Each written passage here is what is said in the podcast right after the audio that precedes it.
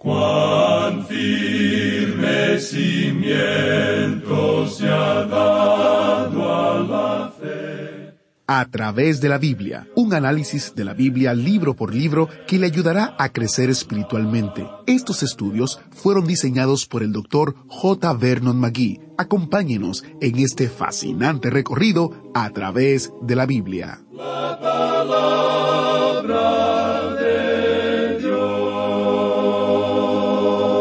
Estamos en A través de la Biblia e iniciamos nuestro tiempo de estudio en oración. Padre Celestial, te pedimos que bendigas este tiempo en tu palabra para que seamos transformados por ella y edificados por ella. En el nombre de Jesús oramos.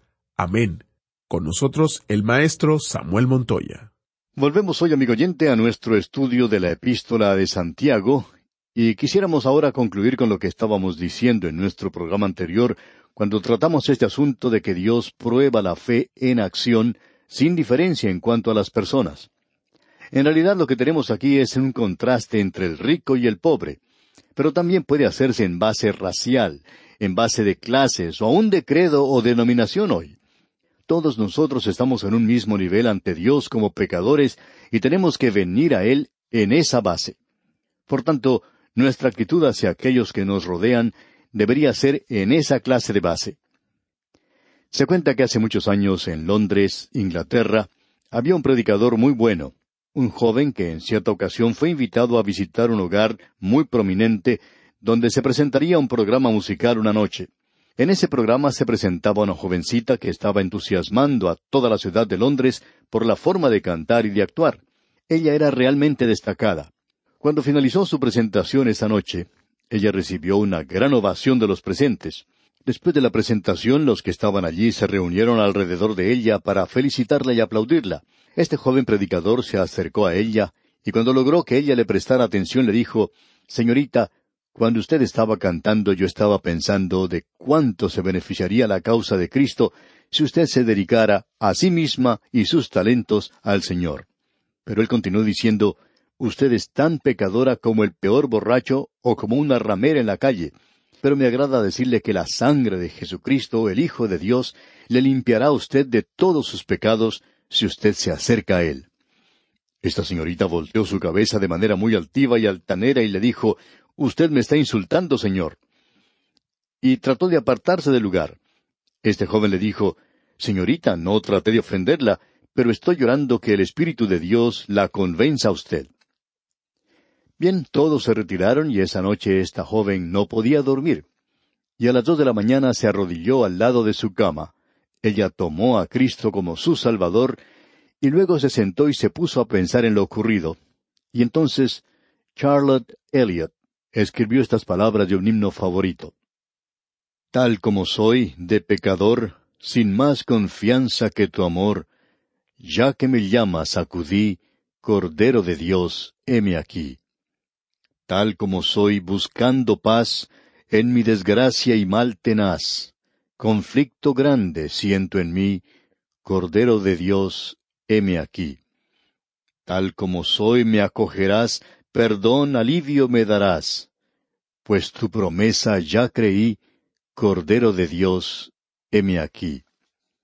Y luego la última estrofa dice, Tal como soy, tu compasión vencido a toda oposición. Ya pertenezco solo a ti, Cordero de Dios, heme aquí. Amigo oyente, esa es la base en la cual todos nosotros debemos acudir a Cristo. Es un gran himno, por cierto, y fue producto de una gran experiencia. Bien, volviendo ahora a esta epístola de Santiago, vemos en el versículo catorce del capítulo dos Hermanos míos, ¿de qué aprovechará si alguno dice que tiene fe y no tiene obras. ¿Podrá la fe salvarle? Hay aquellas personas que dicen hoy que aquí tenemos una contradicción con lo que dice Pablo, porque el apóstol Pablo presentó de una manera muy clara que la fe puede salvar. Para tener una mejor idea de lo que dice el apóstol Pablo, busquemos lo que él dice allá en su epístola a los Gálatas, capítulo dos, versículo dieciséis, y observemos lo que allí se menciona.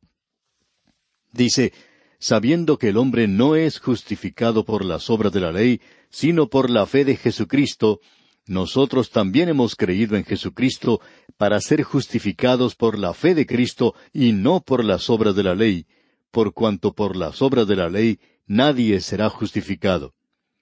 Y ahora leamos nuevamente lo que dice Santiago aquí en estos versículos catorce hasta el veinte de este capítulo dos. Hermanos míos, ¿de qué aprovechará si alguno dice que tiene fe y no tiene obras? ¿Podrá la fe salvarle? Y si un hermano o una hermana están desnudos y tienen necesidad del mantenimiento de cada día, y alguno de vosotros les dice, Id en paz, calentaos y saciaos, pero no les dais las cosas que son necesarias para el cuerpo, ¿de qué aprovecha? Así también la fe, si no tiene obras, es muerta en sí misma. Pero alguno dirá, Tú tienes fe y yo tengo obras. Muéstrame tu fe sin tus obras, y yo te mostraré mi fe por mis obras. Tú crees que Dios es uno, bien haces. También los demonios creen y tiemblan. Mas quieres saber, hombre vano, que la fe sin obras es muerta? Ahora lo que tenemos aquí, amigo oyente, es una porción de las Escrituras que hemos dividido en tres partes, indicando que aquí tenemos la interpretación de la fe, la identificación de la fe y también la ilustración de la fe. Tenemos aquí una definición en el contexto de la Escritura. Ahora no es un término definitivo, de modo que podemos ver precisamente que Pablo y Santiago estaban en perfecto acuerdo. Ellos están hablando del mismo tema, pero observándolo desde diferentes puntos de vista. Ahora esto es lo que queremos decir, que lo que Pablo está diciendo es que un hombre no es salvo por las obras de la ley. En su epístola a los Romanos capítulo tres versículo veintiocho él dice, Concluimos pues que el hombre es justificado por fe sin las obras de la ley. Eso lo presenta de una manera muy clara en su epístola a los Gálatas, como hemos visto. Este hombre es justificado no por obras, sino por fe en Cristo Jesús. ¿Cómo vamos a reconciliar entonces estas dos cosas? Bien, Pablo y Santiago no están frente a frente luchando uno contra el otro, sino que como alguien ha dicho, ellos están de espalda a espalda luchando contra fuerzas opuestas. Amigo oyente, había quienes estaban diciendo que las obras de la ley y ellos estaban hablando ahora en cuanto a la ley de Moisés, que uno tenía que hacer las obras de la ley, que usted tenía que ir por la ley para poder ser salvo. Francamente, Pablo está diciendo que las obras de la ley no le salvan a usted, pero la fe en Cristo sí le salva. Estos hombres, por tanto, estaban defendiendo la ciudadela de la fe. ¿Por qué? Bueno, conviene que comprendamos primero el uso de la terminología. Lo que el apóstol Pablo está diciendo es que la fe salvadora aquella que es real y que es genuina, transformará la vida de una persona. De allí tendrá lugar una revolución. Pablo podía decir, pero cuantas cosas eran para mí ganancia, las he estimado como pérdida. Esto sí que era una revolución, una revolución que cambió completamente la vida de Pablo. Ahora escuche lo que él tiene que decir en su primera epístola a los Corintios capítulo quince, versículos uno y dos. Dice Pablo, Además os declaro, hermanos, el Evangelio que os he predicado, el cual también recibisteis, en el cual también perseveráis, por el cual asimismo, si retenéis la palabra que os he predicado, sois salvos, si no creísteis en vano. Es decir, a no ser que sea una fe vacía, digamos de paso. Ahora, lo que él está diciendo aquí sencillamente es esto. Y Santiago lo está diciendo. Santiago no está hablando aquí en cuanto a las obras de la ley. Santiago sencillamente dice que la fe le salva, pero la fe que salva producirá obras. Y Pablo está diciendo la misma cosa, a no ser que uno haya creído en vano. Usted debe examinarse a sí mismo, dice Pablo, para ver si usted está en la fe o no lo está. Así es que Santiago está hablando de aquello que es una fe profesante. El versículo catorce entonces de este capítulo dos de la epístola de Santiago dice Hermanos míos, ¿de qué aprovechará si alguno dice que tiene fe y no tiene obras. ¿Podrá la fe salvarle? Ahora él está hablando aquí en cuanto a una fe profesante, en cuanto a aquello que es falso y también falsificado. Creemos que uno de los graves peligros que tienen que enfrentar los predicadores del Evangelio es que les gusta ver que la gente se convierta y están dispuestos a aceptar un sí de alguna persona que dice sí, yo confiaré en Jesús. Y puede ser nada más que un movimiento insolente, impudente de la cabeza. Es muy fácil hoy presentar aquello que es falso a primera vista, como decir que un elefante vuela porque tiene las orejas grandes. Existe un pequeño cuento y quisiera pasárselo a usted para que lo considere. Satanás tuvo una reunión con sus demonios para tratar de persuadir a los hombres de que Dios no existía, ya que ellos mismos creían que había un Dios, y se preguntaban cómo hacer esto. Y también querían decirle a la gente que Jesucristo nunca había existido y que los hombres no deberían creer en una ficción como esa. Así es que él estaba preguntándole a los demonios qué es lo que deberían hacer. Cierto demonio sugirió que sería muy difícil librarse del Cristo histórico. Otro demonio se puso de pie y dijo, Bueno, yo creo que sería bueno si nosotros persuadimos a la gente que con la muerte se termina todo, que ellos no tienen que preocuparse de una vida después de la muerte. Y luego otro demonio dijo, Voy a decirles lo que debemos hacer. Vamos a ir a la tierra y decirle a la gente que puede creer que hay un Dios, que hay un Jesucristo y que creyendo en Él se salva, pero que no hay nada más que hacer sino confesar la fe y luego continuar viviendo en el pecado como se vivía antes. Y ellos decidieron hacer eso. Ahora, la razón por la cual estamos seguros de que eso es lo que ellos decidieron en esa reunión es porque eso es lo que Satanás está utilizando hoy también. Y amigo oyente, Pablo y Santiago se encuentran en una armonía perfecta aquí. Cuando el apóstol Pablo habla de obras, él se refiere a las obras de la ley. Y Pablo nuevamente presenta eso de una manera muy clara en su epístola a los Romanos capítulo tres versículo veinte, donde dice, ya que por las obras de la ley ningún ser humano será justificado delante de él, porque por medio de la ley es el conocimiento del pecado. Pablo está diciendo, sí, la ley es un espejo, le revela a usted que es un pecador, pero la ley no le puede salvar, las obras de la ley nunca pueden salvarle. Y Santiago está diciendo la misma cosa. Él está diciendo aquí que usted tiene que tener algo, un poquito más, y en el versículo diez de este capítulo dos leemos Porque cualquiera que guardare toda la ley, pero ofendiere en un punto, se hace culpable de todos. Alguien lo expresó de la siguiente manera. Escuche usted. El hombre no puede salvarse por una perfecta obediencia. No puede lograr eso. Él no puede salvarse por medio de una obediencia imperfecta porque Dios no lo aceptaría. La única solución para esto es la redención en Cristo Jesús. Y Santiago y Pablo están enfatizando eso. Pero Santiago está diciendo lo mismo que Pablo dice. Pablo en su epístola a los Gálatas dice, Amigos, ustedes no son salvos por la ley. Pero él también presentó muy claramente en su carta a los Gálatas capítulo seis versículo nueve lo siguiente. No nos cansemos pues de hacer bien, porque a su tiempo segaremos si no desmayamos. Hay mucho del hacer que va junto con el creer, digamos de paso. Y él habla claramente aquí cuando dice en su misma epístola a los Gálatas capítulo seis versículos seis y siete, El que es enseñado en la palabra, haga partícipe de toda cosa buena al que lo instruye. No os engañéis, Dios no puede ser burlado, pues todo lo que el hombre sembrare, eso también segará. Estas son cosas que se presentan con toda claridad, amigo oyente.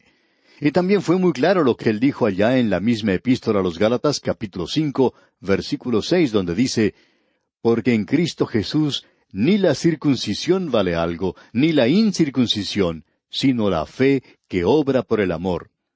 La fe, amigo oyente, tiene que ser una fe que obra. Muchas veces ya hemos mencionado algo que Juan Calvino dijo.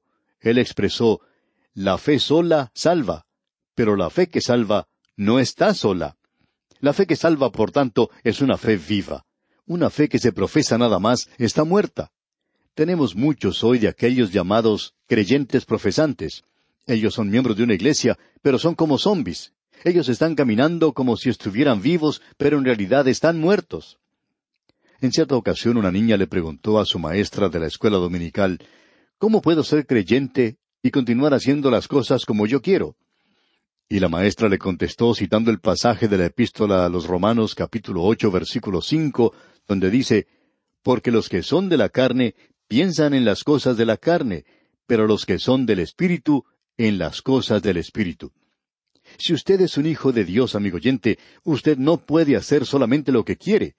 Usted tiene que hacer lo que Él quiere por cuanto los designios de la carne son enemistad contra Dios, porque no se sujetan a la ley de Dios, ni tampoco pueden. Mas vosotros no vivís según la carne, sino según el Espíritu, si es que el Espíritu de Dios mora en vosotros. Usted puede producir el fruto del Espíritu en su vida, amigo oyente, y si usted no lo hace, entonces hay algo completamente malo. un creyente no hace lo que le place, sino que hace lo que le place a Cristo Jesús. En cierta ocasión un hombre se acercó a su pastor y le dijo que tenía toda clase de problemas. Pero también le dijo al pastor, yo amo a mi Salvador, yo amo a mi familia, yo amo a mi iglesia, y yo amo a mis negocios. Pero hay momentos cuando yo siento como que quisiera salir y dejarlos a los cuatro. El pastor le miró directamente a los ojos y le dijo, ¿por qué no lo hace? Y este hombre contesta, la razón por la cual no lo hago es porque soy creyente. Amigo oyente, la fe salvadora que hace a un creyente conduce a hacer buenas obras. Nosotros estamos tan ansiosos en lograr miembros para la Iglesia que los traemos aunque su profesión no sea profunda y firme. Y como resultado, hay muchas iglesias que están llenas en realidad de incrédulos. Ahora aquí tenemos la identificación de la fe. Una fe que salva puede ser reconocida y puede ser identificada mediante huellas digitales espirituales. Existe una verificación de una fe genuina y Santiago usa una ilustración. Notemos ahora la ilustración que él presenta en los versículos quince y dieciséis de este capítulo dos. Y si un hermano o una hermana están desnudos y tienen necesidad de mantenimiento de cada día, y alguno de vosotros les dice, Id en paz, calentaos y saciaos, pero no les dais las cosas que son necesarias para el cuerpo, ¿de qué aprovecha? Él dice, usted puede ser muy piadoso y decirle a una persona, hermano, yo voy a orar por usted y sé que el Señor proveerá. Pero, amigo oyente, el Señor lo colocó a usted allí para que usted, como hijo de Dios, pueda proveer lo que esa otra persona necesita.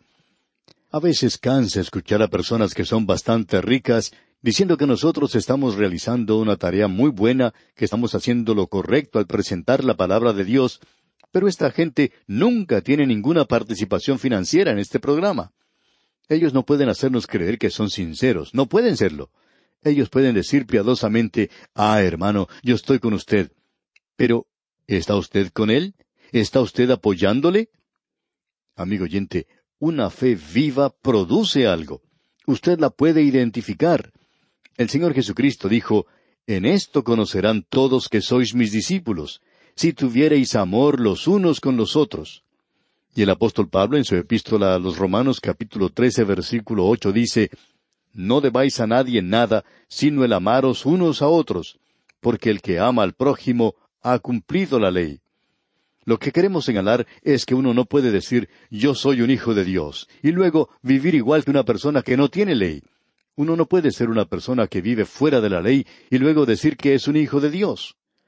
Ahora, esto no quiere decir que uno tenga que darle dinero a todo por diosero que se presente para luego ir a comprar licor. No creemos que toda persona que profesa ser creyente lo es en realidad. Es necesario probar a esas personas para ver si son creyentes o no. A veces uno aprende de cosas que realmente le dan ánimo, al enterarse de cómo algunas personas ayudan a otras en tiempo de necesidad, o de cómo alguna dama ayuda a un misionero en algún lugar, y hacen todo esto sin decirle nada a nadie. Amigo oyente, usted está demostrando por medio de su vida si usted tiene una fe genuina o no la tiene. Ahora el versículo 17 de este capítulo dos de la epístola de Santiago dice, Así también la fe, si no tiene obras, es muerta en sí misma. Ahora, ¿por qué dice que la fe es muerta? Sencillamente porque la fe que vive produce obras. Y uno tiene que sacar esa conclusión. Santiago está hablando en cuanto al fruto de la fe. El apóstol Pablo está hablando en cuanto a la raíz de la fe, y ese es el énfasis de ambos. Pero tanto Pablo como Santiago están diciendo que la fe sola salva. Pablo dice que la fe va a producir fruto, el fruto del Espíritu, amor, gozo, paz y todos los demás. El Señor Jesucristo dijo que Él es la vid y nosotros somos los pámpanos, o sea, las ramas, para que podamos dar fruto. La fe salva, amigo oyente, pero la fe que salva produce algo. Eso es todo lo que Santiago podía decir. Santiago está hablando en cuanto a la fe, amigo oyente, y él aquí nos presenta dos ilustraciones en cuanto a la fe. En el versículo 21 de este capítulo dos dice, ¿No fue justificado por las obras Abraham nuestro Padre cuando ofreció a su hijo Isaac sobre el altar? Santiago está diciendo aquí que Abraham es justificado por la fe. Y en el libro de Génesis vimos que él fue justificado por la fe, es decir, Abraham. Ya hemos repasado esto en varias ocasiones y queremos decir lo siguiente. Abraham fue justificado cuando ofreció a su hijo Isaac. Ahora la pregunta es entonces, ¿ofreció él a su hijo Isaac? La respuesta es no, él no lo hizo. ¿Cuál fue entonces su obra de fe? ¿Cómo le salvaron sus obras? Bueno, su fe causó que él levantara ese cuchillo para hacer una cosa que él no creía que Dios jamás le pediría que hiciera. Pero ya que Dios le pidió que hiciera eso, él estuvo dispuesto a hacerlo. Abraham creyó que Dios levantaría a su hijo de entre los muertos. Él no dio muerte a su hijo. Y esta es una ilustración ejemplar, digamos de paso. Usted demuestra su fe, amigo oyente, por medio de sus acciones. Y la acción de este hombre es que creyó a Dios. Tenemos ahora otra ilustración mencionada en el versículo 25 de este capítulo 2. Leamos. Asimismo también Raab la ramera, ¿no fue justificada por obras cuando recibió a los mensajeros y los envió por otro camino? ¿Cómo puede ser justificada por las obras? Bueno, ella recibió a los mensajeros y los envió por otro camino. ¿Sabía usted que esa mujer viviendo en la ciudad de Jericó había arriesgado su vida? Ella le dio la espalda a su vida antigua y a su propia gente, y lo que antes era ganancia para ella llegó a ser pérdida. Ella no le dijo a esos hombres, yo me quedaré aquí a un lado cuando ustedes vengan y cantaré algún himno de alabanza a Dios. Yo no voy a decir, aleluya, alabado sea el Señor cuando ustedes entren aquí. Ella dijo, yo voy a hacer algo, yo voy a esconder a estos espías porque yo creo que Dios les va a entregar esta tierra a ellos. Nosotros hemos escuchado esto por cuarenta años y yo creo a Dios. Amigo oyente, ella creyó a Dios y tomó parte de lo que estaba ocurriendo. Ella fue justificada ante Dios por su fe. Y el escritor de la epístola a los Hebreos, en el capítulo once, versículo treinta y uno, dice, Por la fe Raab la ramera no pereció juntamente con los desobedientes, habiendo recibido a los espías en paz. Pero ante su propia gente y ante los israelitas, ella fue justificada por las obras. Hace algún tiempo un señor fue a un vivero de plantas y compró la raíz de un árbol. La habían marcado como árbol de ciruela, pero se veía solo un palo, como palo de escoba. Se le dijo a este señor que lo colocara en la tierra de cierta manera, y así lo hizo, y observó este árbol cuidadosamente, y en la primavera le comenzaron a salir hojas. Durante tres años ese árbol tuvo flores y luego hubo fruto. ¿Y sabe usted qué clase de fruto salió de ese árbol? Ciruelas. La raíz de ese árbol era de un árbol de ciruelas, y la fe es la raíz, y la raíz produce la clase de frutos que dice la raíz que es. Si usted, amigo oyente, tiene una fe viva, entonces habrá fruto en su vida. Nuevamente dice el apóstol Pablo que debemos examinarnos a nosotros mismos para ver si estamos en la fe. Debemos probarnos a nosotros mismos. Y Santiago dice aquí en el versículo 26 de este capítulo 2, porque como el cuerpo sin espíritu está muerto, así también la fe sin obras está muerta. Y eso también lo decimos nosotros, amigo oyente. Y aquí nos detenemos por hoy. Deseamos a usted las ricas bendiciones del Señor. ¿Fue de ayuda para usted el estudio de hoy? ¿Desea enviarnos algún comentario de lo que ha estado escuchando? Entonces escríbanos, no espere más. Nuestro correo electrónico es atv@transmundial.org. atv@transmundial .org. Si desea recibir las notas y bosquejos de lo que estamos estudiando, suscríbase gratis en nuestra página en Internet, a través de la Biblia.org barra notas, a través de la Biblia.org barra notas.